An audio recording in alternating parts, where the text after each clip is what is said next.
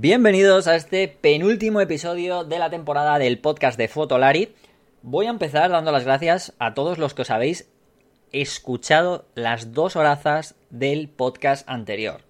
Era un podcast muy muy interesante con Leire, el de los 10 personajes famosos con relación a la fotografía.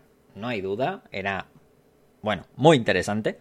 Pero bueno, eran dos horazas, ¿eh? Así que, oye, ole y chapo a todos los que lo habéis escuchado que soy bastantes, y yo lo sé porque tengo las métricas, así que, bueno, hablando de métricas, y dando las gracias por, por ello, porque sé que ha tenido muy buena acogida, os recuerdo que os podéis suscribir al podcast, y a nosotros nos hacéis un gran favor con esa suscripción, ya sea desde vuestra plataforma bueno, la que queráis. Desde estáis en los vamos, estamos en Spotify, en iBox, en Apple Podcasts, etcétera, ¿vale? Y que nos podéis dejar reseñas y podéis comentar también los episodios. También nos viene muy bien. Bueno, Dejando este tema aparte, ¿cuál es el episodio de hoy? Hoy es el penúltimo, como digo, de la temporada y vamos a hablar de un tema muy candente, pero no de ahora solo, sino de esos temas, es uno de esos temas que siempre acaba saliendo en alguna conversación cuando te rodeas en alguna con algunas cervezas, alguna lo que sea, ¿no? tomándote algo con compañeros incluso en algún momento serio, que es el del intrusismo laboral. En este caso vamos a hablar del intrusismo laboral en fotografía, en el mundo audiovisual, etcétera, porque sí, ya sé que muchos estaréis escuchando esto y no sois fotógrafos, no sois videógrafos, etcétera, profesionales, pero sois informáticos, diseñadores, etcétera. También va para vosotros este episodio, no os preocupéis. Así que os podéis, lo podéis escuchar y os podéis seguramente sentir también identificados en algunas cosas. De todos modos, eh, no vamos a. Yo creo que no voy a intentar eh, tratar con mi invitado solamente cosas negativas. ¿eh? Creo que también hay muchas cosas positivas de las que podemos hablar y lo vamos a hacer. Y obviamente desde un punto de vista, bueno, más subjetivo que otra cosa, porque al final esto, mm, ya sabéis que cuando hablamos de ciertos temas un poquito controvertidos, nuestras opiniones nunca son las buenas, nunca son las mejores, ni nada, son una más, y por eso mismo también os comentamos, eh, os comentado antes, que pongáis vuestros comentarios en, los podcasts, en la página web, eh, etcétera, etcétera, donde queráis, pero que nos comentéis qué opináis vosotros. Y para este tema, tengo a Antonio Garci, que ya sabéis que para estos temas me gusta traerme a Antonio, porque bueno, eh, ya he hablado muchas veces con él de ciertos temas así, y os recuerdo que podéis escuchar el podcast de, que hice con él sobre si merecía la pena cambiarse de sistema, de cámara, de formato, etcétera. Hay uno ahí. Y también tenéis el otro, todavía más candente aún, que este yo creo incluso, que es el del ego del fotógrafo. Em, un apunte solo, y hilando esto, este último episodio, porque me acaba, se me acaba de venir a la cabeza. Hoy he leído una noticia en el país de Manu Morales, que, bueno, firmada por Manu Morales, que le ha hecho una entrevista, más que una noticia, es una entrevista, a Blanca Berlín. Blanca Berlín es una galerista eh, muy famosa de fotografía aquí en España. Y en el titular, matizo, en el titular, no en toda la entrevista, así que estaría bien que os la leyerais, em, deja un titular que dice que los fotógrafos que empiezan se creen más divos. Bueno, escucharon, leyeron la entrevista, ¿vale? Y escucharos el episodio de, que hice con Garci del ego del fotógrafo, que seguro que, bueno, ahí hay temita. Y bueno, eh, por último, eh, tendremos la sección habitual con Iker, ¿vale? De la diapositiva y el negativo. A ver si me trae algo negativo que ya se está pasando de buen rollista. Y esta es la última sección de la temporada, ya que, y esto lo tengo que decir, os lo aviso, vamos a acabar eh, el último episodio con un episodio estando Iker, Álvaro y un servidor. No sabemos de qué vamos a hablar todavía, pero vamos a estar los tres. Por lo tanto, bueno, pues no seguirá, digamos, los derroteros habituales del episodio. Pero bueno, ahí está, así que no os lo perdáis porque os podréis llevar un episodio extra a aquellos que os vayáis de vacaciones a la playita o en donde sea. Y si tenéis suerte y si no, pues oye, donde sea lo podréis escuchar. No me entretengo más, vamos al episodio. Fotolari Podcast fotografía, vídeo y lo que surja.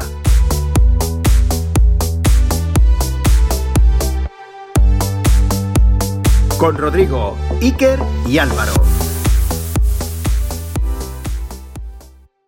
Pues nada, gente, hoy estamos ya en el penúltimo episodio de la temporada del podcast y tengo a el señor Garci, que ya os he dicho en la presentación que era el invitado de este penúltimo episodio y que llevaba tiempo sin aparecer por aquí. ¿Qué tal, Garci? Muy bien, muy bien, encantado de estar otro ratito contigo, de charlar y bueno, pues, pues ya sabes que, a nosotros todo lo que sea comentar cositas así de, de, menudeo, de salseo y de rollo fotográfico, pues, pues siempre nos gusta. ¿Para qué lo vamos a, para qué lo vamos a negar? Pues sí, porque además es que este tipo de, episodios los hacemos de vez en cuando. Me hubiera gustado hacerlo un poquito antes, pero bueno, al final ya sabes, te aparecen invitados de otras cosas y demás. Pero, pero además gustan, son muy comentados, a veces nos ponen a parir, nosotros no ponemos a parir porque tenemos el respeto de que tenemos que estar aquí, pero, pero es verdad que gusta bastante. Sobre todo gusta a la gente escuchar y genera debate y el salseo. Ya sabes, ya sabes lo que dicen siempre, que hablen de uno aunque sea bien. Aunque sea bien. Bueno, eso está bien. Pues nada, hoy vamos a tratar de un tema eh, que llevaba yo aquí apuntado, de estos temas que tengo aquí apuntados en la agenda para tratar con Garci, y el otro día así echando un vistazo a todos los temas, no sé, hice así con el dedo y hizo ¡boom! Y no sé por qué, pero salió el maravilloso mundo del intrusismo laboral en fotografía.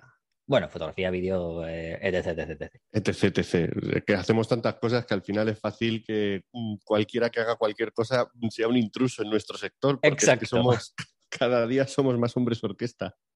Y mm, bueno, yo que, conozco a Antonio desde hace muchos años y hemos vivido, y hemos visto muchas cosas de este tipo, de todo este tipo de cosas, pues dije, bueno, pues eh, además hemos hablado muchas veces de estas cosas, o sea, de, casi todo de las cosas que normalmente tratamos aquí, ya lo hemos hablado tiempo atrás o siempre salen las conversaciones, así que no es nada relativamente nuevo que le vaya, que le vaya a, pillar, a pillar a Antonio de, sorpresa. Bueno, em, antes de nada, ¿tú te has sentido intruso alguna vez? Bueno. La pregunta yo creo que sería, ¿cuántas veces te has sentido intruso eh, en, el último mes o en la última semana? Me refiero en el, aspecto que sea. ¿eh? En el aspecto, en cualquier aspecto al final, las profesiones creativas tienen una especie de maldición, yo creo, que, que se denominan o se suelen agrupar en el síndrome del impostor, pero que muchas veces eh, nos da esa sensación de me estoy metiendo en un sitio que no termino de controlar al 100% o al 200% o al 1000%. Ahí entramos un poco en la exigencia que nos ponemos a cada uno de nosotros y, yo creo que siempre tenemos esa, pequeña sensación de, de que, bueno, o igual es algo personal, no lo sé, pero yo muchas veces tengo el miedo de que alguien me mire cuando, esté, cuando estoy trabajando o estoy haciendo cualquier cosa, de que alguien me mire y me diga, ¿tú qué haces aquí?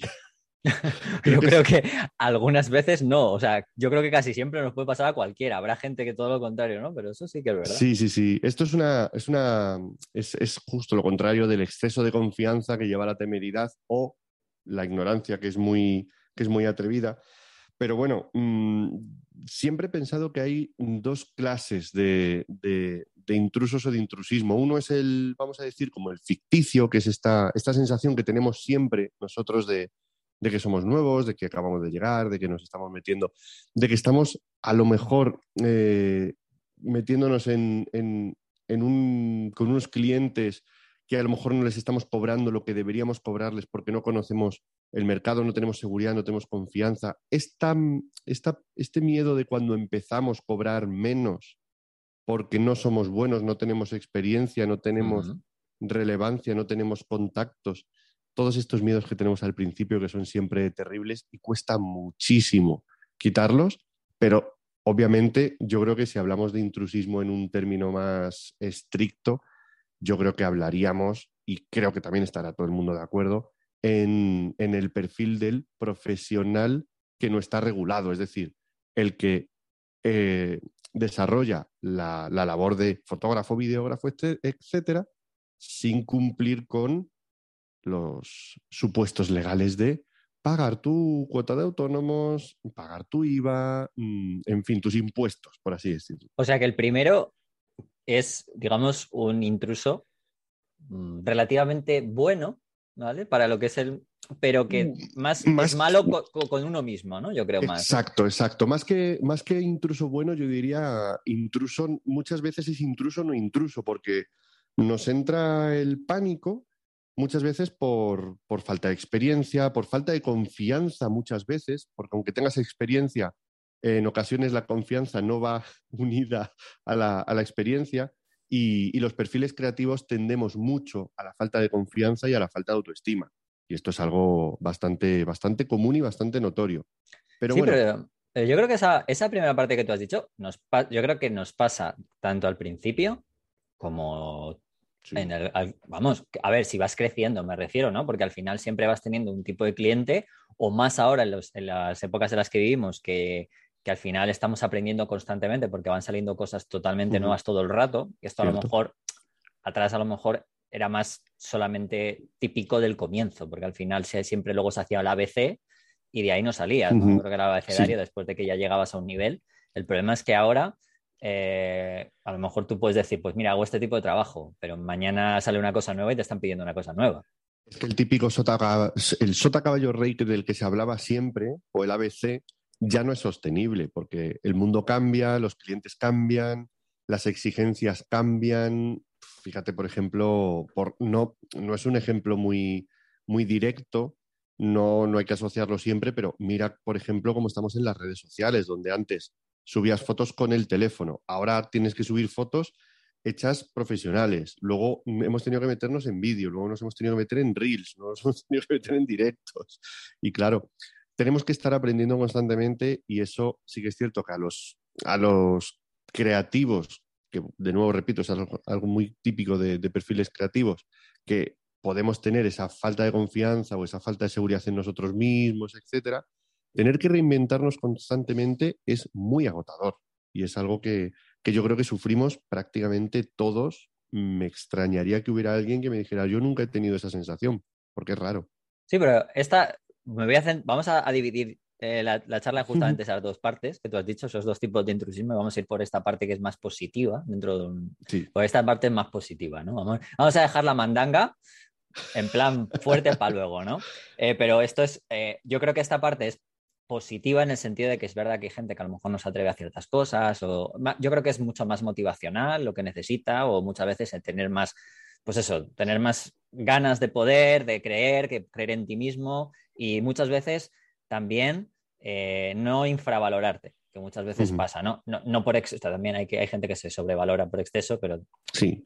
pero Pero, vamos. pero, es cierto, pero es cierto que la mayoría de, de lo que yo veo, por lo menos en, en mi alrededor, suelen, suelen ir por ese, por ese lado de no, por, por- por ponerte un ejemplo, no, yo no quiero hacer bodas o no me atrevo a hacer bodas porque me parece súper difícil, es una gran responsabilidad.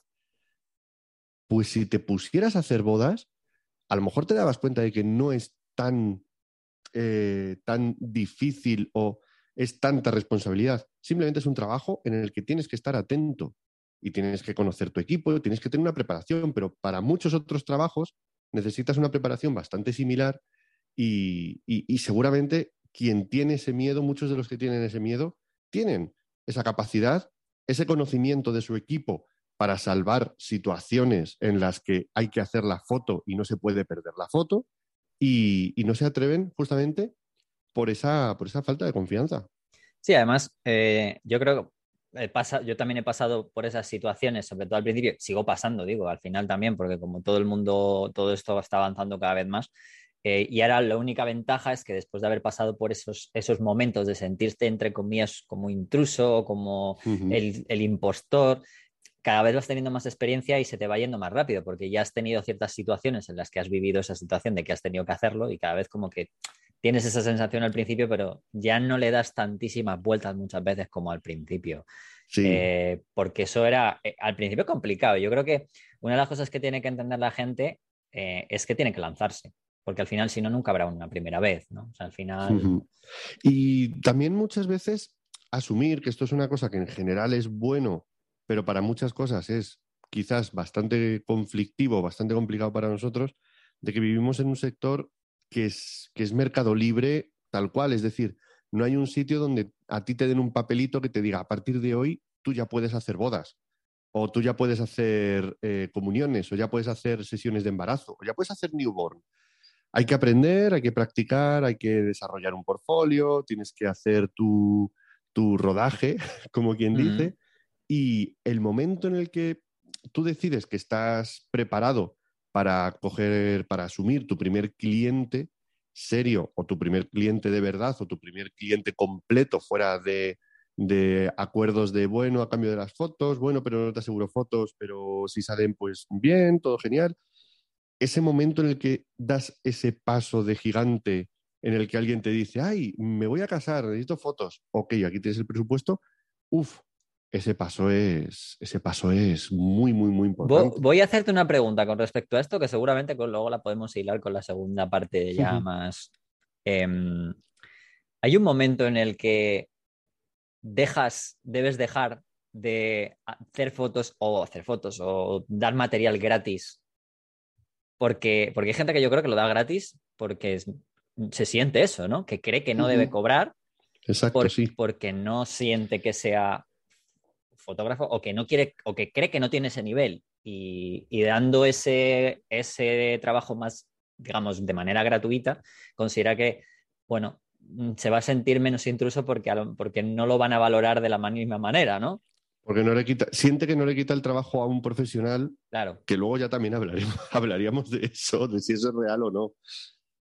Pues, a ver, yo creo que no hay que, yo no creo que haya que dejar de hacer fotos gratis porque eso al final es tu aprendizaje, tu desarrollo, tu investigación y en última instancia también tu portfolio.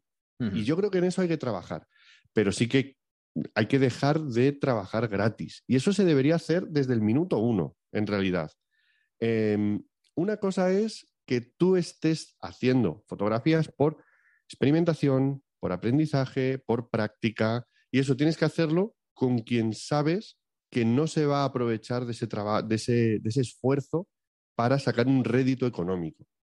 Quiero decir, tú puedes hacer prácticas de, pues eso, de fotografía para actores, por ejemplo, por ponerte otro, otro ejemplo. Y puedes hacer fotos actores para tu propio portfolio, para experimentar, para probar y para investigar cómo es hacer fotografías a actores. Y puedes hacerlo con conocidos o con compañeros o con amigos de amigos o con gente que eh, sepa lo que estás haciendo y esté dispuesto a colaborar contigo a cambio de unas fotos que no se sabe muy bien cómo van a salir, tú, tú piensas que bien, pero se la están jugando y toman ese riesgo. Pero no deberías hacerlo para un representante o una agencia de actores o de modelos que quiera aprovecharse de ese Lo que se fuera lo que llamaríamos un cliente. Nunca deberías hacer eso, ¿no? Exactamente. para un cliente. Exactamente. Porque te iba a preguntar, ¿dónde crees o en qué momento tú consideras que hay que parar de, para, para, porque hay un momento que dices, oye, ya para, porque, es, porque ya tienes que ser, ya eres una persona profesional, ya no eres. Claro, claro. Para mí ese momento es cuando viene un cliente. En el momento en que viene un Lanzarte, cliente. ¿no? Y ahí en plan, mira, por mucho que quieras. Claro, la, historia es que tú a un cliente no le puedes hacer un trabajo gratis. Tú a un trabajo gratis se lo puedes, se lo tienes que hacer, te lo tienes que hacer a ti mismo y en ese, en ese caso utilizar, colaborar o tener acuerdos con otra gente del mismo modo que cuando un cortometraje se hace, pero no se sabe si se va a poder sacar. Todo el mundo sabe que no hay dinero, todo el mundo sabe lo que hay, todo el mundo sabe que el material se va a poder obtener la calidad del material se supone, pero todos jugamos bajo, las mismas reglas. Lo que no puedes hacer es un trabajo gratis para alguien que te va a exigir un resultado. Exacto. Ahí es donde no podemos poner el, donde, no podemos, donde tenemos que poner el límite y ese cliente puede llegar muy tarde o puede llegar muy pronto. Pero si llega muy pronto, yo creo que es importante que lo tengamos en cuenta. Lanzarse, ¿no? Claro, sobre todo por, por, experiencia propia, por la cara de tonto que a mí se me ha quedado muchas veces cuando un cliente, una agencia, un representante, un, promotor teatral, que esto es real que a mí me pasó, eh, te pide por colaboración una sesión de fotos para algo que se supone que te va a dar trabajo a futuro o te va a dar visibilidad. Nunca me ha dado trabajo a futuro, como mucho me ha dado pie a conseguir más colaboraciones gratuitas, o sea que al final es trabajo gratis, lleva trabajo gratis y visibilidad tampoco me ha dado en, en, cierto sentido que puede dar si das con un perfil muy potente, pero tampoco, tampoco es algo que suele ocurrir muy a menudo a todo el mundo y todas las veces. Bueno, pues eh, vamos ahora ya a, lo que realmente es un poco, yo creo que lo, más conflictivo de esto, ¿no? Esta parte, ¿no? Porque em, cuando se habla de intrusismo, lo primero que viene a la cabeza es este tipo de la gente que se supone que, bueno, pues entra en este mundo eh, sin lo que dices tú, ¿no? De manera, bueno, que hace trabajos de manera, no voy a decir ilegal porque suena un poco fuerte, ¿no? Pero de una manera en la que tú no, no pagas tu, digamos, tus... Puedes llamarlos intrusos o puedes llamarlos piratas. Piratas, ¿no? A mí el término pirata me, me, gusta porque deja bastante claro el... O sea, yo creo que diferenciamos bien cuando hablas de, de un fotógrafo pirata alguien que, se salta, que se salta los pasos. Pero, pero claro, mira, yo voy a hacer aquí un poco de abogado del diablo, que esto aquí al final, eh, y mira que yo me dedico a esto y también me jode, pero, pero sí que es verdad que eh, investigando o leyendo un poco lo que realmente es eh, el propio intrusismo laboral, el laboral como se conoce, ¿vale? digamos que se realiza, o sea, o es intrusismo laboral cuando eh, se hacen actos o un acto de una, de una profesión cuando la profesión que tú realizas está amparada por un título requerido o una titulación. Se supone. Claro, es ahí es donde. aquí es donde yo digo, voy a hacer abogado del diablo, ¿no? Porque al final o sea, es un poco a lo que realmente se denomina de manera general el impropio intrusismo laboral. Absolutamente, absolutamente. De hecho, ese es el, gran problema que tenemos y es justamente lo que te comentaba antes, Rodrigo, que no hay un papelito en el que te ponga, usted ya puede hacer sesiones de bodas y que sin ese papelito no se puedan hacer sesiones de bodas. Eso no ocurre aquí. De, nuevo, estamos en mercado libre, estamos en un, en un sector que se regula con, con, unas reglas que no, no hay es, la, selva, Antonio, dilo, es la selva. Exacto, exacto, exacto, exacto. Ha, habido, ha habido casos en los que algunos fotógrafos han, han, intentado promover una especie de ah, algo así como una exigencia de, de, que estemos colegiados mm, o de algún modo, pero yo creo que eso es imposible y es ponerle puertas al campo porque además yo creo que la mayoría de los que hemos entrado al, al sector lo hemos hecho eh, hemos, hemos, entrado abriendo la puerta así, de cualquier manera, como si, ¿sabes? O sea, eh, de una pata en la puerta. Es decir, nadie, ah. nadie ninguno, ninguno, yo creo, yo con todo el mundo con el que he hablado, y, yo tengo que aquí entonar también el mea culpa, yo creo que ninguno de los que hemos empezado en fotografía lo hemos hecho 100% bien, correcto, desde el minuto cero. Nadie. Yo, vamos, eh, profesionalmente Mm, además, te puedo asegurar que hablando hasta con grandes fotógrafos que podríamos reconocer hoy como incluso premios, de, o sea, premios nacionales, eh, han empezado de una manera que te podría... Han empezado cobrando como te daba la abuela el billete de 50 euros y te decía, no se lo enseñas a tu madre. ¿Sabes? ¿Sabes? que, sí, que sí. Pero eh, eso no es un problema si no haces un modo de vida de ello. Y sí que es cierto que el sector se va regulando, pero tenemos mucha gente entra y tenemos que entrar de algún modo y al final los méritos son los que cuentan, es decir, si eres bueno vas a tener trabajo y cuando en cierto modo empiezas a tener trabajo, y esto es algo que también hablo desde la experiencia personal, te das cuenta de que, de que eh, eso no es sostenible. En ningún momento, de nuevo lo he hablado con muchos compañeros, eh, si hemos empezado lo voy a decir mal porque lo que yo hice lo hice hace más de cinco años y si fuera delito fiscal ya habría prescrito. Sí, los que, han empezado, los que hemos empezado o han empezado en negro eh, vieron o hemos visto desde el primer momento, y esto también, es que esto lo he confirmado con todos los que he hablado, de que eso no es sostenible y de que, aparte de que puede ser peligroso, porque si Hacienda te pilla, te puede meter un paquete, que, que hay gente que se juega a cárcel con estas cosas, es que la mejor forma de conseguir hacer una vida de la fotografía, que no es vivir haciendo fotos, y eso es muy diferente, vivir haciendo fotos es una cosa, hacer una vida de la fotografía es otra, para eso es hasta beneficioso tener, ese, tener esa apisonadora que es Hacienda. Sí, porque así te, a ti te pone las pilas. Exacto, exacto. Y descubres que es algo que a mí me hizo mm, de verdad me hacía muchísima falta y nunca lo agradeceré lo suficiente, aunque, aunque tenga que pagar los dinerales que pagamos cada mes y cada trimestre, nunca podré agradecerle lo suficiente a Hacienda que me exija y me chupe la sangre de tal forma que yo haya descubierto que tengo que cobrarle a mis clientes un precio justo, ni caro ni barato, pero justo. El concepto de justo, en Ah, realidad, Ahí voy a entrar yo. Ahora, para el que no entra es muy... esto. Exacto, exacto. El concepto de precio justo, un presupuesto razonable, para los que empezamos desde el principio y los que empezamos un poco por, por, por pasión, porque nos gusta, porque queremos hacer fotos y las haríamos aunque fuera gratis, claro, nos da un miedo pedirle a un cliente por cualquier tontería 500, 800, 1200 euros, 1500 euros una boda, 2500 euros una boda. Pero si es que no lo voy, a- no, no me, van a decir que no y yo quiero hacerlo. Tenemos ese problema desde el primer día y que te venga que te venga Hacienda diciendo no, no, no, no, no, es que no son 2.500 euros, es que de eso el 20% ya lo, ya lo tienes que devolver, el otro 20% lo vas a tener que pagar a posteriori. De ahí vas a tener que pagar las 300 euros de la cuota de autónomos y un montón de gastos de los cuales al final tienes, tienes que sacarlos de ese presupuesto.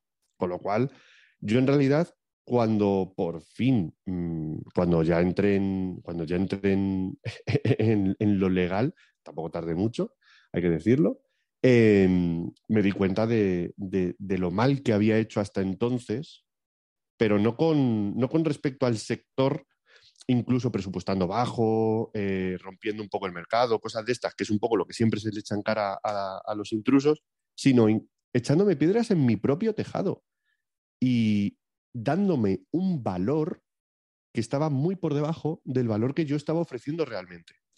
Eh, con respecto a eso, eh, hay una cosa muy interesante porque a mí el tema de la pasta, de lo que cobra, que muchas veces hablamos de romper el mercado, a ver, es verdad que, que, es muy goloso para alguien, como no es necesario en este trabajo eh, una titulación, uh -huh.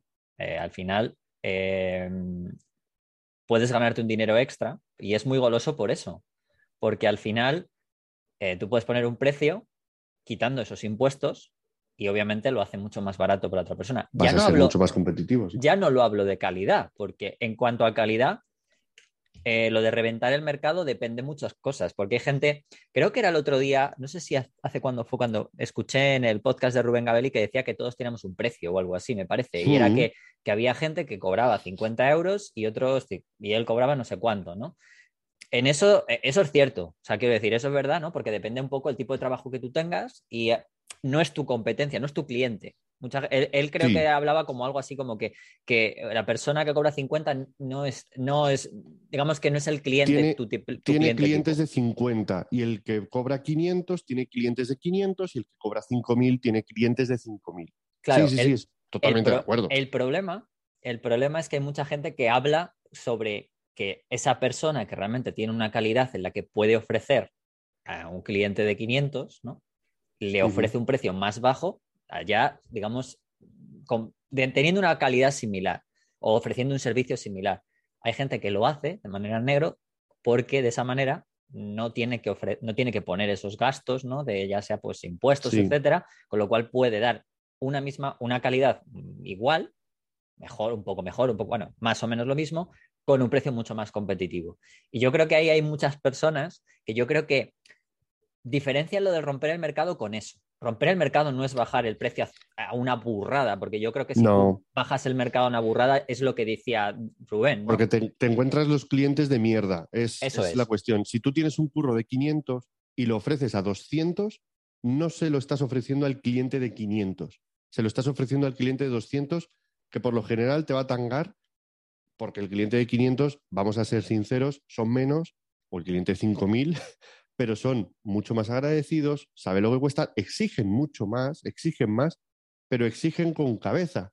Mm. Cuanto, mm, cuanto más bajo es el cliente, más exigencias sin sentido hace. Porque yo creo que ahí también hemos experimentado todos y yo desde que subí precios tengo más clientes, pero también tengo mejores clientes. Tengo que decir una cosa con respecto a esto, que también puede ser un poco duro para el que se quiera dedicar a la fotografía desde el comienzo, con esto que hablamos del Sí. tema en negro, y es que cada vez va siendo más complicado esto de ofrecer trabajos baratos, porque la fotografía como tal es muy difícil venderla al precio que sea y normalmente a día de hoy los que son capaces o los clientes que realmente son capaces o en general de pagarte un dinero suelen ser empresas y esas empresas normalmente exigen factura. Normalmente. Mm, claro, es que Eso- ahí, ya, ahí ya sí que estamos en el. Ahí, Que- ahí sí que no hay otra. No, hablaba ah, porque cada vez hay ese cliente final, cada vez va siendo menos el cliente particular. Porque ese cliente particular ya no, o sea, ya no pasa como antaño. Ya la gente puede, quiere hacerse sus, sus fotos, las puede hacer porque o su amigo tiene una claro. cámara o que si con el móvil, ya sabes todo a lo que me refiero, ¿no? Sí, sí, Y- sí. A ver, en el mercado de bodas esto sigue sucediendo bastante. Hombre, porque el cliente, es lo que te iba a decir, ahí Porque sí, porque todavía hay un cliente final que todavía es una práctica muy habitual. Y, Pero hay hombre, muchos, hay muchos locales de, hay muchos lo- salones de bodas, por ejemplo, es. que este tipo de cosas no las permiten, que, que exigen. A mí, por ejemplo, de cuando hice bodas, no me lo exigieron el, el 036, el, Ujú. el, el IAE, el alta de autónomos, pero en algunos salones sí que me exigieron, y esto yo lo veo muy razonable, porque el 036 es más privacidad, etcétera, pero hay algo que sí que es muy, mm, eh, muy razonable que se exija, que es el seguro de responsabilidad civil por ejemplo, que es algo a lo que estamos todos los trabajadores obligados a, a tener y muchos, aunque estén dados de alta, muchas veces no lo, no lo tienen. Y esto también hay que, tenerlo, hay que tenerlo en cuenta porque por ley se nos exige un seguro de responsabilidad civil cuando estamos trabajando fuera. Y es algo que se debería pedir en todos los, en todos los trabajos profesionales, sobre todo cuando trabajamos con empresas. Si trabajas con empresas ya sabes que te van a pedir factura, que vas a tener que facturar y que obviamente eso, eso ahí ya no puedes jugar, porque una factura falsa ya, ya sí que es un delito. No, pero puede- comentaba esto porque, a ver, lo digo un poco en plan mal para el que empieza, pero nada más empezar, pero obviamente con un futuro mejor, porque sabe que, bueno, que va a tener esa posibilidad de decir, oye, pues sí, me voy a dar de alta porque pasa esto, ¿no? Sí. En general en el mercado. Y lo digo de una manera eh, más actual y de manera general. Obviamente luego hay casos como disciplinas como las que has dicho tú, que todavía hay un cliente final, que es un- una boda, por ejemplo, o cosas así muy concretas, pero ya no hay tanto cliente final que no sea una empresa. Cada menos, vez hay, hay menos. menos, hay menos. Pero porque el Sí, mercado sí. se ha reducido y al final, ¿quién es capaz de o quién quiere comprar una foto? ¿No? La gente de la calle cada vez hay menos, ¿no? Eso lo vemos por la calle. ¿Quién te quiere comprar una foto? Cada vez menos gente. Entonces, eh, eso es una.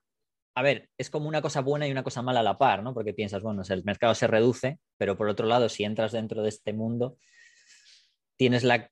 Creo que tienes la capacidad de, de entender que vas a estar más, guard- más salvaguardado. Sí, Pero, pero hay una cosa que es una burbuja, y eso sí que ahí no hace falta. Y es el de.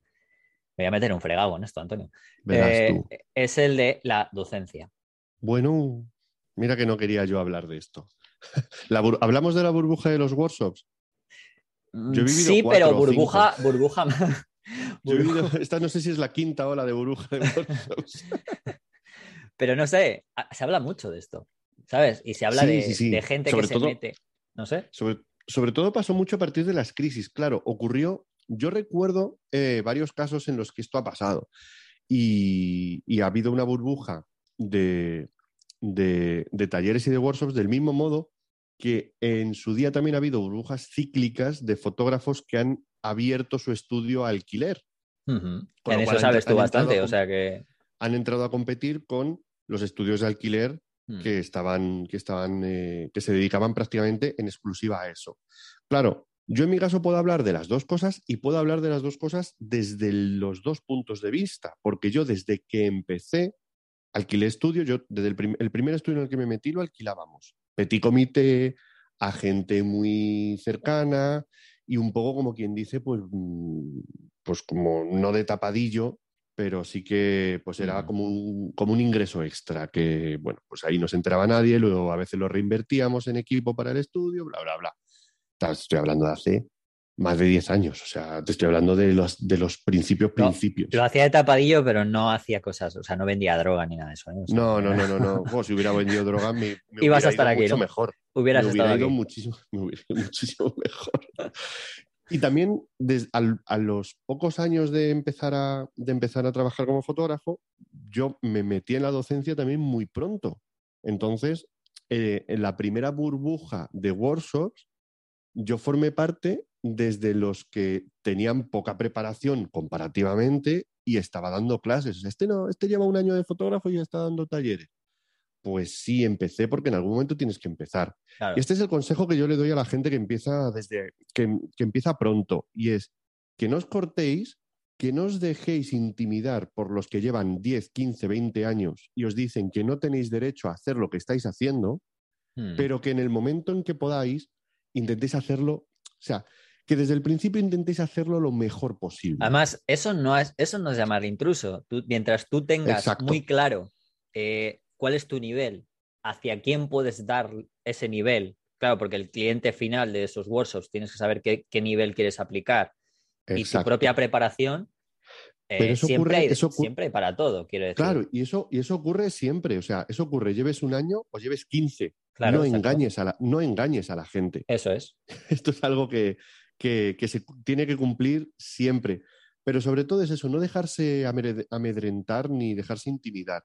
Intentar hacerlo siempre lo mejor posible porque aunque acabes de llegar a este sector, tienes que dignificar el oficio. Y puedes aportar algo, y puedes aportar siempre algo. Exacto. Intenta hacerlo siempre lo mejor y lo más correcto posible, tanto en lo profesional, tu dignidad profesional, como en lo legal. Respetando, porque quizás lo legal es como más respetando a tus compañeros, ¿no? A la hora de hacerlo Porque al final, claro, porque si lo haces legal, estás respetando a tus compañeros y estás respetando a, todo el mundo, porque al final vivimos en una sociedad en la que, en la que mal que bien, pues hay que pagar impuestos, se tienen que sostener unos servicios. Me voy a poner en plan, me voy a poner, me voy a poner rojo el que más tiene, más tiene que aportar. no te preocupes, está Iker. O sea, Iker te apoya. Claro, no hay problema. estás, ahora bien. Mismo, ahora mismo no está aquí Iker, pues estoy cubriendo cuota. Estás cubriendo cuota, no hay problema.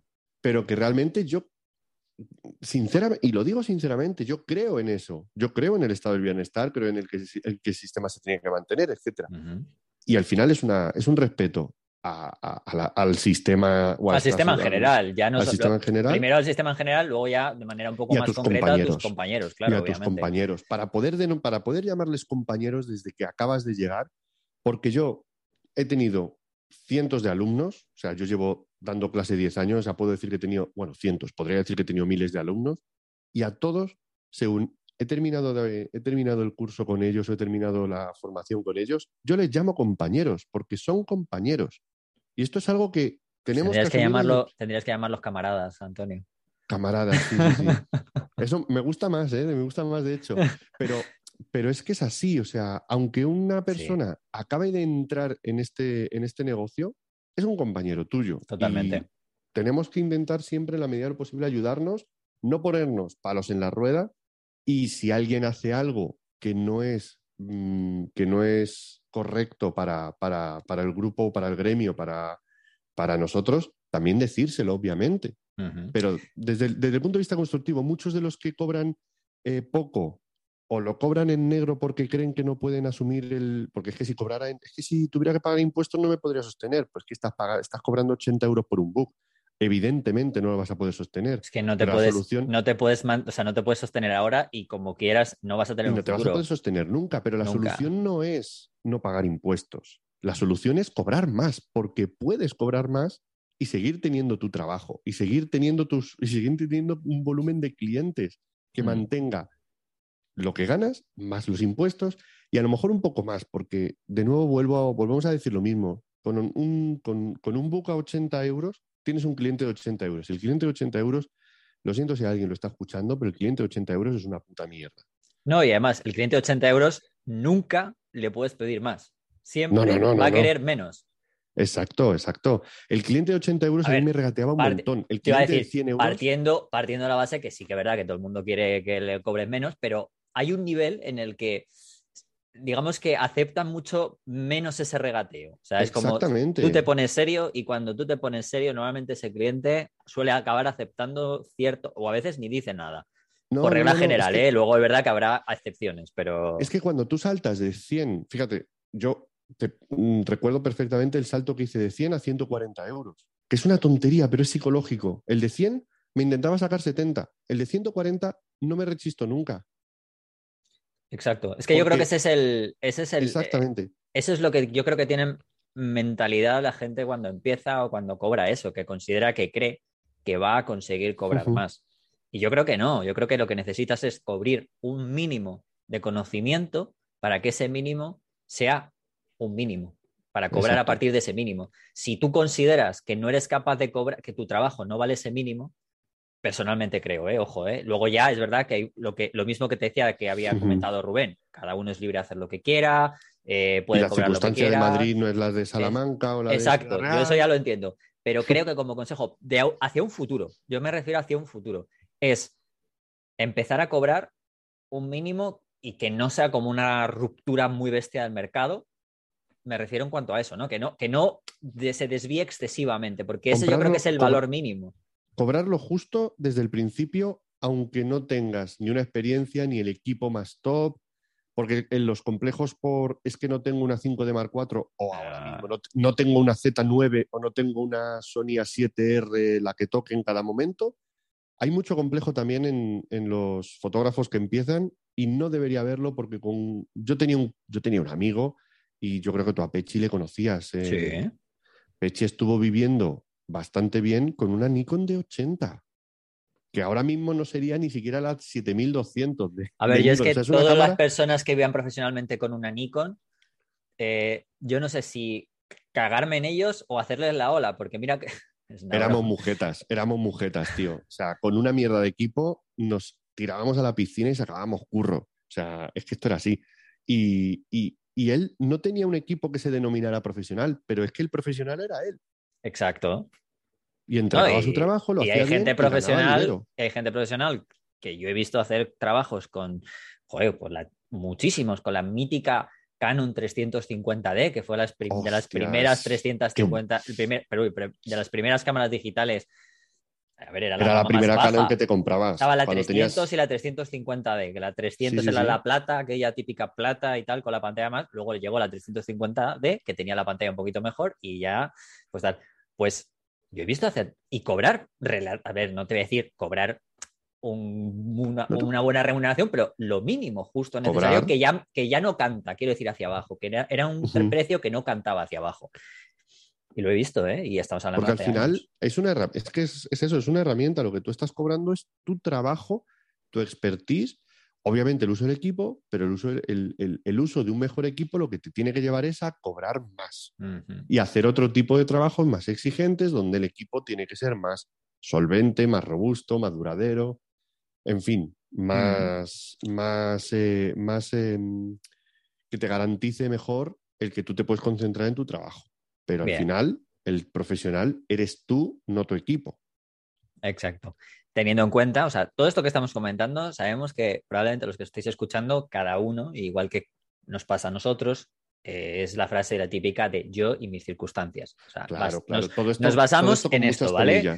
Eh, todo lleva entrecomillado porque sabemos que cada, cada uno, cada vida, etcétera, lleva sus cosas particulares, ¿no? Pero bueno, son cosas que sí que es verdad que cuando entras en la profesión es por lo menos es bueno o son, es bueno tenerlas en mente. Luego es verdad que si tenemos que desviarnos hacia un lado o hacia otro por circunstancias, todos tenemos nuestras circunstancias. Cada, y uno, puede ser. cada uno va a tener su caso y, si lo, y si lo sacara a colación ahora, por ejemplo, si, si aquí tuviéramos eh, eh, gente que explicara sus situaciones, seguramente todo sería entendible. Pero sí que es cierto que creo que es importante también asentar estas, estos conceptos, asentar estas bases o que, las comentemos ahora, por ejemplo, aquí, para mucha gente que, tiene miedo, que, que, no se atreve, y que, y que, y que lo hace mal por desconocimiento, pero sobre todo también por esa falta de seguridad y esa falta de confianza. Eso, esa, esa falta de autoestima lleva a muchos errores y a muchas equivocaciones. Y en mi experiencia propia ha sido eso lo que, lo que yo he vivido también. Entonces, justamente por eso a mí me hubiera gustado que alguien me dijera, tío, no te preocupes, no te rayes, hazlo y hazlo bien, porque cuando lo hagas bien, vas a pensar, hostias, ¿por qué no lo he hecho bien antes si podía ya haberlo hecho bien hace mucho tiempo? Sí, y yo creo que además eh, el, mundo profesional audiovisual, eh, creo que nosotros no debemos bajar el trabajo, o sea, el, el valor de nuestro trabajo. Lo que tenemos que hacer es lo mismo que comentábamos antes, ¿no? De que cada vez vamos teniendo que aprender más cosas. Creo que lo que tenemos que hacer es cobrar lo mismo o más hacia arriba, siempre aprendiendo y añadiendo más servicio. Creo que Eso eso es, es, aportando importante, valor. aportando más, no bajando. Creo que bajando no hacemos, no nos hacemos ningún buen favor porque no es una profesión que está regulada, por tanto, esto puede explotar por los aires siempre. Por lo que comentábamos, no hay una regulación desde título hasta no hay un título y por tanto, cuando no hay un título, no podemos colegiarnos al no tener esa posibilidad. Y si no te puedes colegiar, no puedes llegar a una unión en la que digas, entre comillas, poner unas bases en la que digas, oye, pues no se puede cobrar un mínimo porque tal, ¿me entiendes? ¿no? Claro. Que- y lo entiendo, y es normal, ¿no? Es una profesión artística hasta cierto punto, es súper subjetiva, y como es así, yo creo que lo que tenemos que hacer es no entrar en el mercadeo. Creo que no. Pero sobre todo, si tú crees que lo tuyo vale 50 euros, vale, que valga. Pero si tú sabes que tu trabajo es 150, no lo bajes. Y si tu trabajo vale 50, yo añado, y si tu trabajo vale 50 euros, déjame que lo vea porque a lo mejor te estás equivocando. Probablemente. Porque seguro, seguro que vale más. Seguro que tiene que valer más. Y ya sea por, por dos cosas, o porque tú tienes miedo a lo que hablábamos al principio, a ese intrusismo de decir, hostia, yo no sé si me siento realmente con el nivel necesario para poner lo que hacen est- estos compañeros que cobran más, o por el otro lado, ¿no? El otro lado de decir, eh, sí, pero yo cobro 150, pero lo bajo porque es que si no, no me como un colín, ¿no? O sea, Claro. tienes que analizar todas estas cosas. El otro día, no voy a decir el nombre, pero es un compañero y es un, es un buen amigo, me, me comentó, porque yo le dije, tío, tío, tienes que subir precios. Dice, ya, tío, pero es que si subo precios, eh, claro, es que si pongo el precio que pones tú, entre tú y yo, te van a contratar a ti.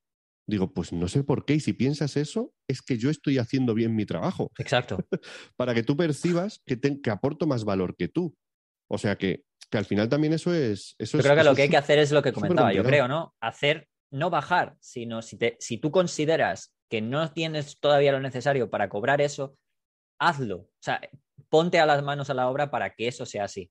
¿Me Exacto. entiendes? Y no exacto. quedarte en ese, en ese escalón, porque hay mucha gente que lo que hace es que va fluctuando precios en función de lo que hay ahí afuera, ¿no? Y eso, creo, bajo mi punto de vista, creo que es un pequeño error porque eso significa que tú no te sabes valorar a ti mismo. Exacto, no, es un gran error, ¿eh? Yo, yo creo que es un gran, es un gran error.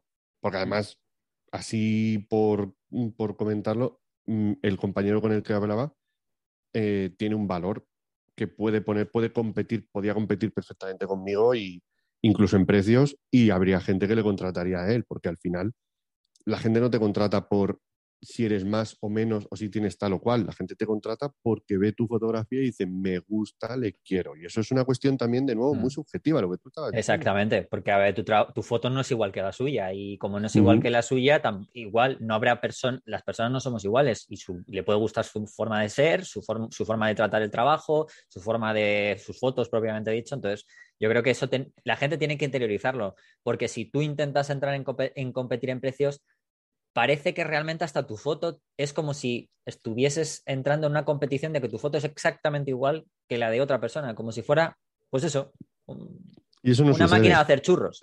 Eso no sucede en ningún caso. Nunca lo, va, nunca lo es, porque en tu foto nunca, por mucho, incluso aunque quisieras, casi nunca es igual. O sea, Exacto. entonces, claro. Eh, a- antes de acabar, eh, te voy a hacer un, un inciso como curiosidad. Yo sé que es estamos hablando de fotografía y yo sé que esto es, es raro porque no podemos contabilizarla, porque claro, como no hay una- un título real como profesión, no se puede contabilizar dentro de este estudio. Pero tú sabes en España cuál es la profesión que más intrusismo laboral tiene? Oh, oh, no, lo- Bueno, no lo profesión sé, o, o rama. no lo sé y me interesa. La sanidad, tío. La sanidad. Sí, y dentro de la sanidad, el concepto de los dentistas y odontólogos, ¿Qué me dices? te lo juro. Hostia, pues esa, ahí me pillas, ahí me pillas muy fuerte, ¿eh? No, no Claro. me lo hubiera esperado para nada. Claro, aquí si, si vamos al punto como la fotografía en la que tú piensas que... No, cuidado, ¿eh? A ver, que esto no va a ser que ahora va a llegar la gente y va a digo- decir, hostia, ¿a qué dentista voy? Que lo mismo esto es un matasano, Yo- ¿sabes? Yo iba a decir, digo, o fotografía o DJ. bueno, es- bueno, y si ya eres las dos cosas ya, que alguno, que, bueno, yo cuando hacía, empecé en foto, alguno vi que hacía ambas dos cosas. ¿eh? Eh, bueno, el caso, eh, no es exactamente por la misma situación que en la fotografía, porque la fotografía no necesitar un título, no. En, el tema de la, de la, sanidad y sobre todo en el tema de del los odontólogos o el tema de los dentistas, es porque hay muchísimas personas que vienen de países extranjeros y no tienen, ah, vale, vale, vale. Y no tienen la. Sí, claro, pues iba a decir, cuidado, a ver, no te vas a meter. los papeles en regla. claro, te iba a decir, cuidado, no nos estamos metiendo en una película futurista en la que dices, venga para acá, que te meto aquí. Un... En, la que en, la que, en la que hay, un, en la que hay una, conspiración de gente que está que quiere, que quiere asesinarnos a través de mm, tratarnos mal las caries. exacto. No, pero, pero esto, eh, como por ejemplo para el tema de los médicos, sí que es necesario tener una homologación tiene que tener un título. Y, y, claro, aparte del título, pues tienes que estar colegiado, que era lo que hablamos, ¿no? Y cumplir una la, la colegiatura, creo que se dice colegiatura, ¿eh? Me, Ahí me pillas, no tengo ni idea. Pero creo que además hay que renovarla periódicamente en algunos, en algunos sectores. Y, o sea... pero son los dentistas y también, a ver, yo creo que este es más fácil, o sea, de, de llegar a, o sea, porque un dentista al final, hostia, es que la lías y realmente yo creo que es que yo no tendría ni... Aquí, sí que necesitarías tener ciertos conocimientos, sí o sí. Yo no, yo no tendría los santos cojones de no. tener ciertos conocimientos o aprender, yo qué sé, tío, en cualquier... aunque, sea por, aunque sea de manera autodidacta. Es que te imagínate con es YouTube. Que si tú haces... Claro, aquí, aquí, aquí tenemos esa suerte. Si tú haces mal una foto, no muere nadie. Sí, sí, exacto. Yo, siempre lo he dicho, digo, cuando la gente se pone en plan intensa y se, le sube el ego, ¿te acuerdas cuando hablábamos aquel episodio del ego, ¿no? Y demás, era como que acababa yo diciéndote, coño, que aquí no curamos a nadie, que aquí no. Exacto. ¿Sabes? Que solo estamos dando a un puto botón, más allá de todo lo. Pues otra de las profesiones que tienen que ver con la sanidad, y esta sí que es como. Podría incluso ser más engañosa a la hora de tener más cojones, incluso de meterte, es ser fisioterapeuta. Ay, sí, sí, sí. O sea, ahí... pero me, cuadra más, fíjate. El, masajito.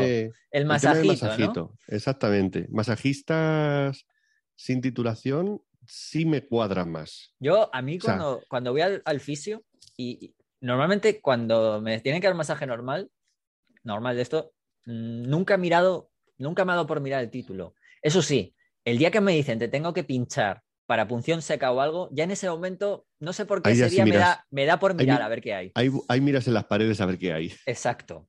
Ese día, ese día sí, que me da por mirar las paredes. ¿eh? El día que tú quieres un masaje para pues, un masaje relajante, un que te pongan ahí tu chocolate, tu maderoterapia y tus mierdas para hacerte tal. Pero el día que te duele algo y tienes que irte a que te aprieten, ese día miras, ese día mira las paredes, dices, a ver, ¿dónde están los títulos? ¿Esto, esto lo ha firmado el rey o no? Esa, gente, esa gente se va. A ver, es verdad que más allá sí que puede haber mucha competencia y demás, pero ahí obviamente sí que hay una valoración, porque esa gente sí que tiene una, entre comillas, aunque luego ya, bueno, me puedo imaginar que esto será también la jungla en algunos momentos. Pero claro, el hecho de estar colegiado ya cambiará mucho, porque claro, te pueden denunciar. Obvio. Aquí sí que te, pueden, denunciar. y, y, una denuncia, y una denuncia por malas prácticas o por, o por intrusismo o si tú haces daño a alguien y además no estás colegiado, no tienes, ¿no? Ahí sí que no tienes derecho a ejercer esa... Ahí te puede caer una muy gorda, ¿eh? Ahí sí que te puede caer una de la, que, de la que no te levantas. Sí, sí, sí. Por eso, a ver, eh, estamos bromeando con respecto a esto, es una chorrada, pero que es verdad que yo creo que una...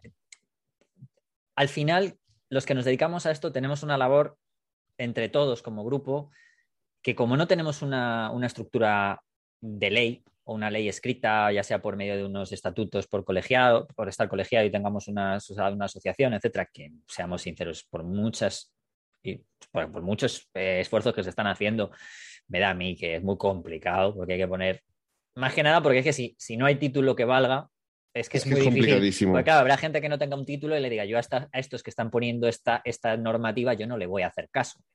¿Sabes? Porque, y, tendría todo el derecho del mundo, porque al final eh, yo por qué me tengo que escribir a esta asociación si no es obligatoria porque yo no existe una titulación orgánica por ley que me obligue a mí a tener esto, ¿no? La labor de las asociaciones de fotógrafos profesionales, que hay muchas en España, o sea, hay cientos, hmm. a lo mejor miles incluso, eh, son, son tareas de asesoramiento en la mayoría de los casos. Ojo, que es muy válido y No, no, muy no, sí, sí. necesario. Totalmente, que, totalmente. que al final se reducen a eso. Yo creo que, a ver, cuando muchas veces hablamos de, se habla de, no, es que hay que asociarse, no sé qué, yo muchas veces pienso también, está muy bien y yo creo que, mm, la- eh, que se debe hacer, o sea, algo, pero mm, a donde hay que meter presión, yo creo que es más a que si quieres que eso se, se pueda asociar y de verdad y se tenga en serio, es más una labor eh, gubernamental para que sea algo Sí. realmente pues que puedas que, que esté ahí, porque si no cualquiera puede decir, oye, pues yo por qué me voy a colegiar en esta asociación si realmente no es obligatorio por ley, ¿no? Yo por qué voy a hacer caso a estos estatutos de estos si yo no quiero participar aquí. Ahí yo creo que lo que lo que influye es la, pues eso, al final, yo soy también un poco naif, un poco idealista en ese sentido. Eh, esa responsabilidad individual y ese dignificar la profesión. Esa ética, ¿no? que- Esa ética esa et- que esa ética que tendríamos que tener todos, ¿no? Yo creo que es un, ten- por eso es un sí. trabajo de equipo. Al final Sí, esto muchas veces es un trabajo de equipo. Totalmente. Eh, y aquí sí que se nota, o sea, aquí sí que se nota cuando eh, miramos, miramos de manera egoísta por, unos, por nosotros, por, por uno mismo, ¿no? Porque al final, si lo haces, de verdad, como no existen estos estatutos y no existe nada que esté arreglado, hace que esa gente no lo pague nunca. Y tú, aunque tú bajes precios, aunque tú hagas ciertas malas prácticas, desgraciadamente influyes en el mercado y es verdad que luego lo vas a pagar tú. Lo que pasa que hay mucha gente que no, no suele mirar muy a, muy a largo plazo. No, no, no, no. Tenemos un cortoplacismo que ya no es, es cuestión de este sector, es una cuestión inherente a- a nuestra idiosincrasia de españoles que, que somos al final un, un país de, de Quijotes. Muchas Totalmente. veces. Pues nada, Antonio, sido un placer, como siempre. Hombre, Eh, el placer creo es mío. que, este, que estos temitas además eh, siempre dan debate, siempre es como todo, siempre hay muchos puntos de vista que, como decimos desde el principio, lo he dicho, lo hemos, bueno, lo he comentado durante, lo hemos estado comentando durante el episodio, eh, al final también eh, las circunstancias de cada uno son las circunstancias de cada uno. Quiero decir que esto no es para nada mm, lo que decimos aquí es ni la verdad absoluta, ni qué se deba hacer, ni mucho Nosotros menos. tampoco hacemos las reglas, entonces. Exacto, no las hacemos, no estamos, no, no, no, no colegiamos nada. ¿no? Aunque podríamos hacer, yo tengo que decir ahí que tendríamos que, que Uf, generar la Universidad de yo no Fotolari, quiero- tío. La Yo no quiero de ese poder, ¿eh? Yo no quiero ese poder. La Universidad de Fotolari. para mí. ¿Te imaginas que la Universidad de Fotolari, en el nombre patri y tal, todo lo que digamos es como las normas fotográficas? Yo creo que Iker Hombre, seguro yo- que le encanta por hacer un poco el mongolo. Se lo tengo, Yo lo- sé los despachos, te iba a si en los decir, despachos hay una foto de, de Iker y del rey. Pues lo- ahora, ahora te iba a decir, ahora que tengo sección con él, la sección de ahora que vamos a hablar con él, se lo voy a decir. Se lo voy a Coméntaselo, a ver. Se a lo voy a opinas. comentar a ver qué opina, a ver qué opina, que seguro que le encanta. Si este con tal de poner Fotolari como una religión, seguro que hasta le encantaría. Mira que, se te lo juro, te lo juro. Yo creo que sí. Aunque luego diga, monte la religión y luego se la venda a Amazon. En plan de, oye, mira, te lo puedo vender, ahora que tengo una masa muy grande como secta de Fotolari, te la puedo vender, señor Bezos, y seguro que se la vende con todo. Pues oye, mira, eso que se lleva. Eso que, eso sí, hombre, sí. Total, porque se lo va a llevar el Álvaro, los demás no vamos a pescar una mierda, no nos va a querer dar nada. O sea que, ¿qué vamos a hacer? Bueno, Antonio, lo dicho, es un, que ha sido un placer. Eh, nos seguro que te la siguiente temporada, después ya de en septiembre, por, bueno, en septiembre, octubre, seguro que vuelvo a vuelvo a ti pa- para algún temita así de estos así controvertido y que den debate. Me encantará estar, me encantará estar. Muchas gracias, como siempre, Rodrigo, por, por invitarme a estas cositas. Muy bien. Y a todos vosotros, eh, esperaros un momentito, nada, nada, unos segunditos, que como decía, le decía Antonio, llega Iker con, además, la última, eh, bueno, la última sección o el- de la temporada de la diapositiva y el negativo. Así que a ver qué tiene que decirnos Iker antes de irse de vacaciones de la parte positiva y negativa que ha ocurrido en la fotografía en estos 15 días. La diapositiva y el negativo.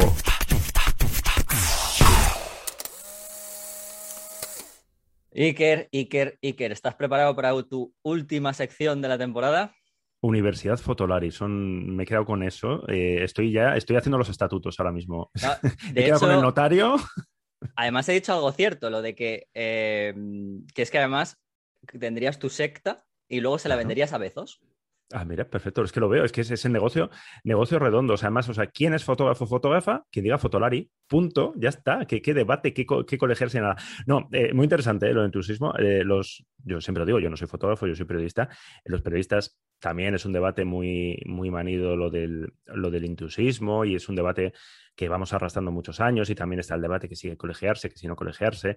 Yo, eh, yo estoy un poco de acuerdo contigo, pero al final colegiarse, pues yo qué sé, o sea, ese periodismo muchas veces es más un oficio que una carrera, ¿no? Yo, yo soy periodista, yo soy licenciado, yo hice la carrera y tal, y he pasado por las fases de hay que ser licenciado. Bueno, eh, a mí de todo esto, como yo soy muy pesado con lo mío, me preocupa la parte eh, de derechos laborales, es decir, cómo el intrusismo afecta a los derechos de quienes se dedican a esto. Y en periodismo nos ha pasado mucho periodismo. De hecho, eh, meto aquí mi, cuñita de siempre, eh, ciertas eh, redes de blogs reconvertidas en imperios hicieron mucho, hicieron mucho en su momento por desregularizar el sector. En un momento donde todavía quedaban redacciones, quedaban periodistas contratados, apareció la figura del blogger, con todo el cariño a los bloggers, y sobre todo apareció la figura del listo que se aprovechaba del entusiasmo de los conocimientos de los bloggers que lo hacían muy bien y le creó la figura del... No, no inventó, pero sí eh, trajo al periodismo la figura del falso autónomo, de gente que no era su trabajo principal, lo hacía un poco por afición y la culpa, evidentemente, no es en este caso de, quien aceptó esas condiciones. El problema es que esas condiciones, cuando las, eh, las grandes, los grandes medios las vieron, dijeron, anda, ¿y por qué tenemos nosotros periodistas contratados? ¿Por qué tenemos una redacción? ¿Vacaciones en agosto? Pero si los bloggers no hacen de esto. Así que yo no sé si hace falta un colegio, no sé si hace falta. Lo que hace falta es un sindicato, llamémoslo como queremos, es decir, unas condiciones laborales pactadas por los trabajadores de la fotografía, trabajadores, trabajadoras del fotografía y el periodismo y unos mínimos, que encima no se pueden decir, porque, eh, mira, estamos trabajando en Fotolari, a ver si nos da tiempo de sacarlo antes del verano, una especie de guía, que lo hemos intentado varias veces, es muy complicado, de cuánto se cobra por un trabajo.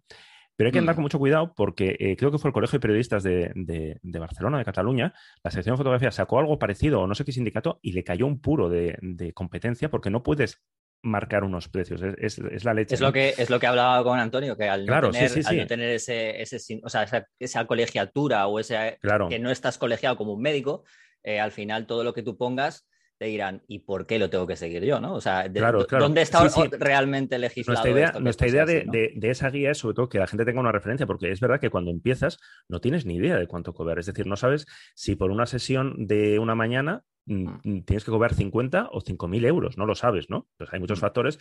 Entonces, se nos ha ocurrido que, preguntar a gente que se dedica a esto cuánto cobran ellos, pues eh, dependiendo un poco de la experiencia, del tipo de sesión, puede ser de, de ayuda. Pero bueno, sí, sí, es un va, a venir, va a venir muy bien, porque hemos hablado de esto, Antonio y yo, ya lo sabes aquí ahora, y yo creo que va a venir muy bien ese artículo porque yo creo que es una de las cosas que tratamos y que pues, seguro que está muy bien, seguro que está muy bien. Y pues eso, a ver qué, a ver qué cuentan las personas que, les, les habéis preguntado. Bueno, ¿Qué cosa buena? Yo quiero saber la buena, porque ya es que la mala, ya sé que ¿Qué cosa buena? Mira, me he hecho, me he hecho hasta, hasta guion y tengo tres cosas buenas. O sea, estamos acabando la temporada es veranito, vamos el último día. Y me hago, sí, sí, sí. Es el, es el, ya sabes, aquí hacemos eh, más periodismo, ¿sabes? Como, como Ferreras y demás. Bueno, vamos semana, a, ¿no? Buena semana, sí. Me, me, estaba yo pensando esta, esta, mañana y tal, estaba pensando, en plan, joder, tendrá Villarejo audios nuestros, no sé, de Nikon y de Canon y de nuestras movidas con ¿Te imaginas, ¿Te imaginas los WhatsApp? Nos pilla los móviles. Ay, madre mía. Bueno, noticias buenas. Mira, una noticia buena que, mm, que, que, que encima, vamos, eh, somos testigos todos y parte de compañeros y compañeras del sector, que es que los amigos de, de Ruano, que ya sabéis que son amigos de, de, esta casa, una de las tiendas de fotografía más importantes del país, con las que colaboramos y con las que estamos encantados de trabajar, inaugura tienda nueva en Palma de Mallorca y hemos, hemos estado por allí en la inauguración de, la, de esta tienda nueva y demás. Y me parece una buena noticia, porque ya sabéis cómo está el sector, siempre lo decimos, y, que se animen a, bueno, pues a, abrir un, local que encima es eh, estupendo, porque aparte del producto, porque solo puedes encontrar en cualquier sitio, tienen mucha zona de demostración, tienen, bueno, está pensado un poco para, para, para ir a tener una experiencia fotográfica. Me parece una, buena noticia. Yo con ellos, con, con los ruanos siempre les digo que es una maravilla hablar con ellos porque estamos en un sector donde lo habitual es llorar mucho, lo habitual es mm, quejarse de, de, lo mal que está todo, que es verdad, pero ellos están, están muy animados, yo, mm, pero no ahora, ¿eh? porque ahora en tienda llevan tiempo, siempre ah, hay que hacer cosas, hay que intentarlo, hay que buscar tal, y yo creo que eso se agradece mucho, y yo cada vez que estoy con ellos, em, la verdad es que vuelvo como con cierto optimismo que se agradece mucho, y más ahora en, vacaciones, que vamos a intentar todos descansar un poquito, o sea que me parece una estupenda noticia.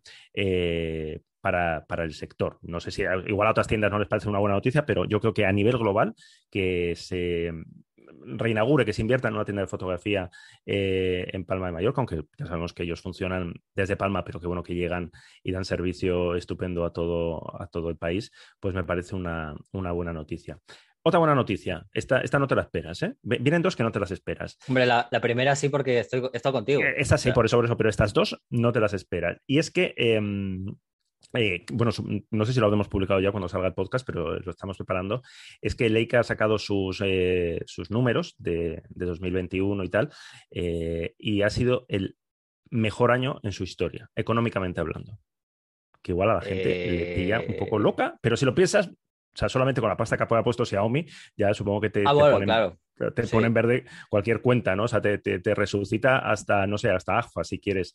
Pero también me parece una buena noticia. Me parece una buena noticia porque han encontrado una fórmula para, sacar dinero, eh, porque Leica en su momento pasó un bache y estuvo ahí y algunos eh, ya daban por hecho que iba a ser la siguiente víctima del sector.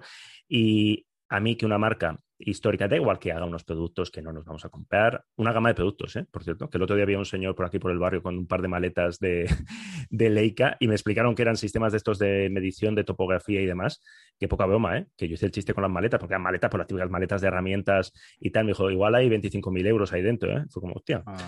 Entonces, tiene unidades de negocio, le van, salen bien los números, eh, está jugando bien su baza en la fotografía móvil, eh, tiene el típico mercado de, lujo que siempre ha tenido, tiene su, gama de, cine, tanto de cámaras, bueno, de, de cámaras, digamos, de vídeo, pero de ópticas de cine y demás, cotizadísimas.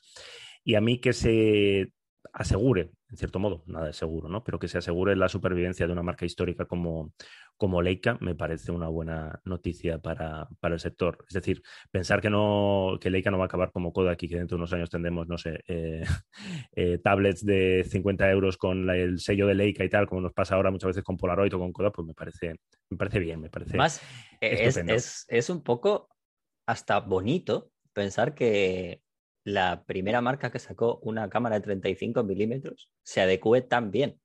O sea, que era como que no piensas que es como, yo qué sé, como pasó con Minolta, estas, estas marcas que dices han sido históricas. No, no, es que es histórica desde el principio y sigue adaptándose. A pesar de no querer un. O sea, yo creo que también es verdad que no tiene un. No, no pretende ser lo que, lo que son otras grandes y eso es bueno. Yo creo eso que es bueno, Tener, tenerlo muy claro y saber lo que hace y lo que no hace y haber conseguido eh, decir las cosas más o menos claras, porque yo esto no, no, lo dicen claramente, pero yo lo recuerdo. A ver, eh, Leica de hardware fabrica lo justo. O sea, Leica mm, hace sus cámaras M, eh, hace sus ópticas M y punto pelota. Leica Además lo dicen, ¿no? Pero sí que lo dicen, dicen, tenemos un, número limitado, nosotros sabemos a quién, qué, cliente queremos y lo dicen muy a, a Lo, lo único que les matizo a veces es Made in Germany, a veces les digo en plan, bueno, montado en Germany, pero muchas veces Made in Portugal, que me parece también estupendo, más, más, kilómetro cero, pero Leica no fabrica sensores, Leica no fabrica ópticas de, con enfoque automático, Leica posiblemente no fabrique ellos mismos las gamas eh, S o SL, sino que, bueno, digamos que ponéis, pero que lo dice y que la gente ha entendido su rollo y, para adelante y me parece una buena noticia. Y la tercera buena noticia, esta igual también tampoco te la esperas, em, tiene que ver con Cristina de Middle, con la ah, nueva... No me lo espero, a ver, la que no me puedo esperar es, podría esperarme, eh, no sé, que la vayáis a entrevistar. pero, pues pero que haya que sea que sea presidenta de Macron no me la espero, o sea que va me parece una muy buena noticia. Sería mucho mejor noticia, eh, no, sé si Cristina escucha este podcast, si no lo escucha, sería mucho mejor noticia, Cristina, si hiciéramos esa entrevista que, tenemos pendiente. Se nos, bueno, no, es que se nos enfadó, no, eh, estuvimos a punto de entrevistarla. Bueno, no iba a ser una entrevista, iba a ser una, una, de esas chorradas mías que, joder, ahora me hubiera encantado tenerla, que le iba, quería que revisara mi portfolio, Cristina de Mider, ¿sabes? En plan de risas. Oye, pues qué pena, ¿eh? Porque... Sí, sí, y hubiera sido súper divertido porque ahora, podría, ahora estaría presumiendo, ahora estaría yo hinchadísimo en plan de la presidenta de Magnum ha revisado mi portfolio y me, se habría reído mucho. Pero no, no nos entendimos con las horas y ya dice que llegamos tarde a la entrevista. Y le pedimos muchas disculpas porque en realidad no es que llegamos tarde, es que no, no, habíamos, no nos enteramos que habíamos quedado una hora. Pero bueno, yo estoy seguro que en algún otro encuentro futuro eh, conseguiremos, además ahora la entrevistaremos como señora presidenta de, de Magnum. Eh, Está muy bien por muchas cosas. Eh, iba a decir porque me parece estupendo que haya mujeres presidiendo cosas, pero en el caso de Magnum ya veníamos de una presidenta. Eh, es la primera española que preside una agencia tan mítica como Magnum. Yo estoy seguro que posiblemente a Cristina de Mider sea una de las que cuando decimos histórica, mítica agencia, pues igual eh, pone cara de, oh, qué pesados, qué, qué, viejunos sois, porque parte de, de esta decisión supongo que tiene que ver mucho con, con modernizar Magnum. Eh, es que eh, te, voy a cortar un segundo solo para. Vi un tuit el otro día de, la cámara opaca que me hizo mucha gracia, que era, era la, foto de todos y, le, decían que hicieran algo con esto. Hmm. Em, y ponía algo así como Jurassic Park, ¿no? El cast de Jurassic Park. A ver, es una broma más una broma aparte, ¿no? Pero, pero es cierto que, que, me parece muy bien, porque al final, a ver, ¿qué vas a hacer también? Son gente que se merece todo el, todo el derecho del mundo de seguir ahí, de, ser de seguir ahí. Pero me parece muy bueno el, que esas propias personas eh, hayan votado, incluso siendo de mucha edad, algunas de ellas, hayan votado a Cristina y eso, eso habla bien de, que representa este, este, cambio, ¿no? Esta apuesta de que, no es nuevo, ¿no? Porque ya hace tiempo que, que, Magnum lleva, a ver, que no olvidemos que Martin Parr fue presidente también de Magnum, ¿eh? que, que, no entraría Martin Parr en la en la línea de, de, los puristas, ¿no? Pero bueno, está puesta por el, nuevo documentalismo. Guste más o guste menos, insisto, ¿eh? que yo, mm. yo seguro que en algún momento he sido, eh, no, sé si crítico, no tengo yo capacidad para ser crítico con, las líneas de Magnum y demás, pero que sí que, bueno, pues yo igual soy un poco más viejuno para estas cosas y soy más de documentalismo nuevo y cuando Golpes Foto eh, se plantea premiar cosas que son generadas por inteligencia artificial y que son mentira, pues a mí se me ponen un poco los ojos en blanco, pero entiendo que son, no, no ese caso, pero lo que hace Cristina, más Cristina se comió mucha mierda en su momento cuando entró en Mm. con, mucho señor criticando y demás. Y, también Lua Rivera, eh, Lua Ribeira, que es eh, también parte de, de, Magnum y que, bueno, pues es, una, fotógrafa estupenda, muy joven y que hace una fotografía que, mira, yo es que la conocí y no conocía su trabajo, lo conocí en Formentera Fotográfica y fui yo ahí con todas mis ñi, ñi, ñi, ñi de, de, señor mayor y me gustó mucho su trabajo. totalmente diferente a lo que normalmente a mí me gusta, mm. pero me, me, gustó mucho. Y mm, tres noticias buenas que enlazan con la noticia mala que también tiene que ver con Magnum. Pues no, Cristina, no te acomodes, no pensar que esto iba a ser todo fácil. Y es que Magnum eh, ha lanzado su primera colección de NFTs, NFT. Eh, y no, la verdad es que no, no, no, no lo sé. No, yo creo que es una mala noticia. o sea, es una buena noticia porque supongo que alguien sacará pasta de esto y algún fotógrafo y fotógrafa sacará pasta. Pero a mí, convertir eh, la fotografía documental en en arte lo podemos discutir que sea arte, pero convertirlo en arte especulativo, que es lo que ahora mismo cada vez está más claro que son los NFT, eh, no me parece una buena idea. La agencia AP ya tuvo su pollo con, cuando sacó un NFT de un vídeo de, migrantes cruzando el estrecho y lo tuvo que retirar porque fue, oiga, esto, esto no se puede hacer. En el caso de Magnum ha habido una selección de fotos muy buena de su archivo de 75 años y tal, y se venden, se subastan a partir de un Ethereum que, sepas que ahora mismo, pues esos son unos, unos mil euros, pues si te sobran mil euros tontos. Y la gente, y la gente dirá, ah, bueno, pues por mil euros te compras una foto de Magnum. No, te compras un NFT, no te compras la foto. Esto es importante tenerlo en cuenta. Lo que estás comprando es Em, no sé, ¿quieres explicar tú lo que son los NFT? Porque yo no consigo No, no quiero, no quiero tirarme aquí un buen rato. O sea que, pero, pero bueno, sí, es una, digamos que es una especie de archivo, una foto digital, un archivo digital que en su Un archivo creado en un momento a partir de esa imagen, ¿no? En ese momento, sí. Sí, sí.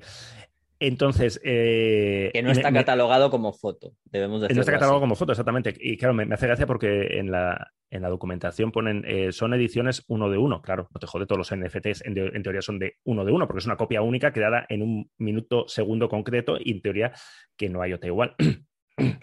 Bueno, eh, entonces, mm, con todo mi desconocimiento de los NFT, de hacia dónde irá, pero su relación con las criptomonedas, pues todo, funciona con criptomonedas. Em, lo que ha ocurrido con las criptomonedas, con las que han desaparecido. Con el tipo de gente que está siempre, los criptobeos, ya sabéis, ¿no? El tipo de gente que está siempre detrás de estas cosas así especulativas eh, y demás, y lo que mueven, ¿no? Pues mis amigos andorranos, por ejemplo, siempre están a tope con, con las cripto y tal. Eh, yo tengo mis, mis serias dudas de que sea un buen negocio en el que meterse una agencia como Magnum más allá de que sea rentable y que entiendo que tiene que buscar la rentabilidad y demás. No sé, me parece especulación pura y dura. ¿Como el mercado del arte? Sí, como el mercado del arte, vale, pero me hace mucha gracia porque eh, además en la noticia lo pone, porque lo, explicaba más, ¿no? En plan, eh, es una forma de invertir en arte y que con el paso del tiempo puede revaluarse, puede o devaluarse. O sea, ellos mismos al menos lo dicen. En plan, aquí estamos jugando. O sea, yo no creo que nadie se compre a estas alturas un NFT pensando que lo va a petar, porque ya ha habido un par de, bueno, un par no, conocidas, ha habido un par de estos de que compró el primer tuit de la historia, ¿no? Pagó no sé cuánto y ahora se lo, se lo pueden marcar y comérselo con patata, ¿no? Porque lógicamente nadie va a pagar lo que pagó él ni, ni va a pagar más, ¿no? No lo sé, que igual es lo típico que dentro de cinco años los NFT pues, pues, funcionan a tope y quien compró un NFT de estos de Magnum está en las Bahamas, en su mansión y riéndose de todos nosotros. Puede ser. Pero no, yo tengo, yo tengo mis dudas y no me gusta. Yo tengo, cuando me has comentado eso, me ha venido a la cabeza alguien explicándole lo que es un NFT a Cristina García Rodero. Solo, solo es lo que primero me ha venido a la mente, o sea, de verdad, te lo juro. Pero, pero, no era, pero no era Cristian García o sea, explicándoselo a mí, mira que me, lo ha explicado, yo, yo he escrito y tal, yo cuando escribo las noticias ya paso de explicar lo que es un NFT, en plan, lo busques por ahí, yo qué sé, o sea, que, que sí, una, en, la, en la cadena sí, es que además los medios cuando lo escriben, todos hacemos lo mismo, copiamos la definición estándar, dando, como, dando a entender que si ponemos en el blockchain de, su puñetera madre y tal, parece que sabemos lo que es, pero es mentira. O sea, si estáis leyendo eso, eh, o a mí o a quien sea, eh, lo estamos copiando para que parezca que sabemos lo que es, pero no tenemos ni puñetera idea lo que es, ni para qué sirve, ni quién está ganando pasta con eso, ni nada.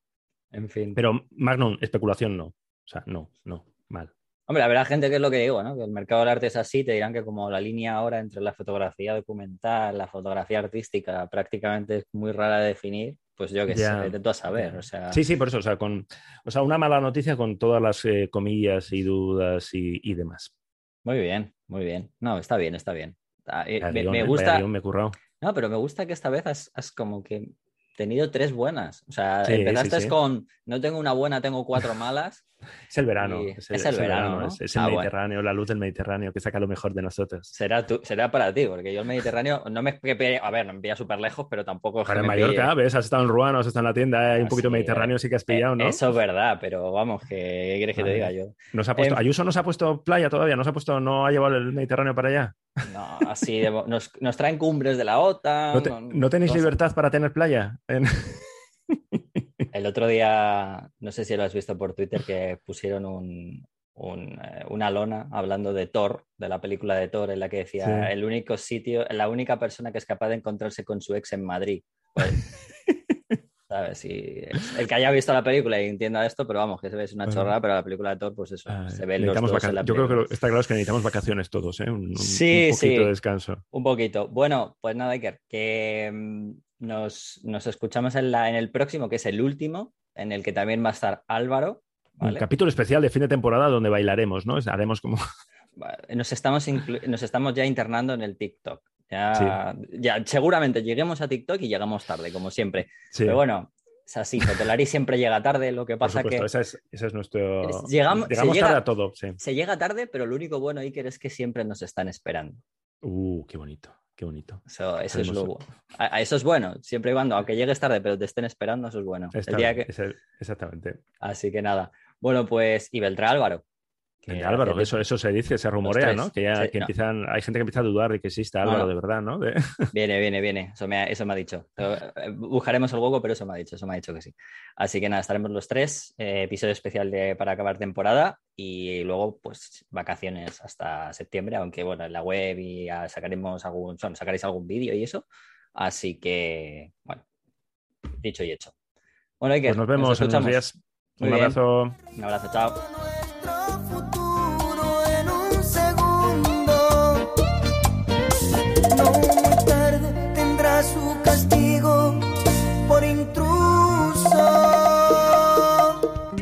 Fotolari Podcast. Fotografía, vídeo y lo que surja. Con Rodrigo, Iker y Álvaro. Zacarías Intrusismo.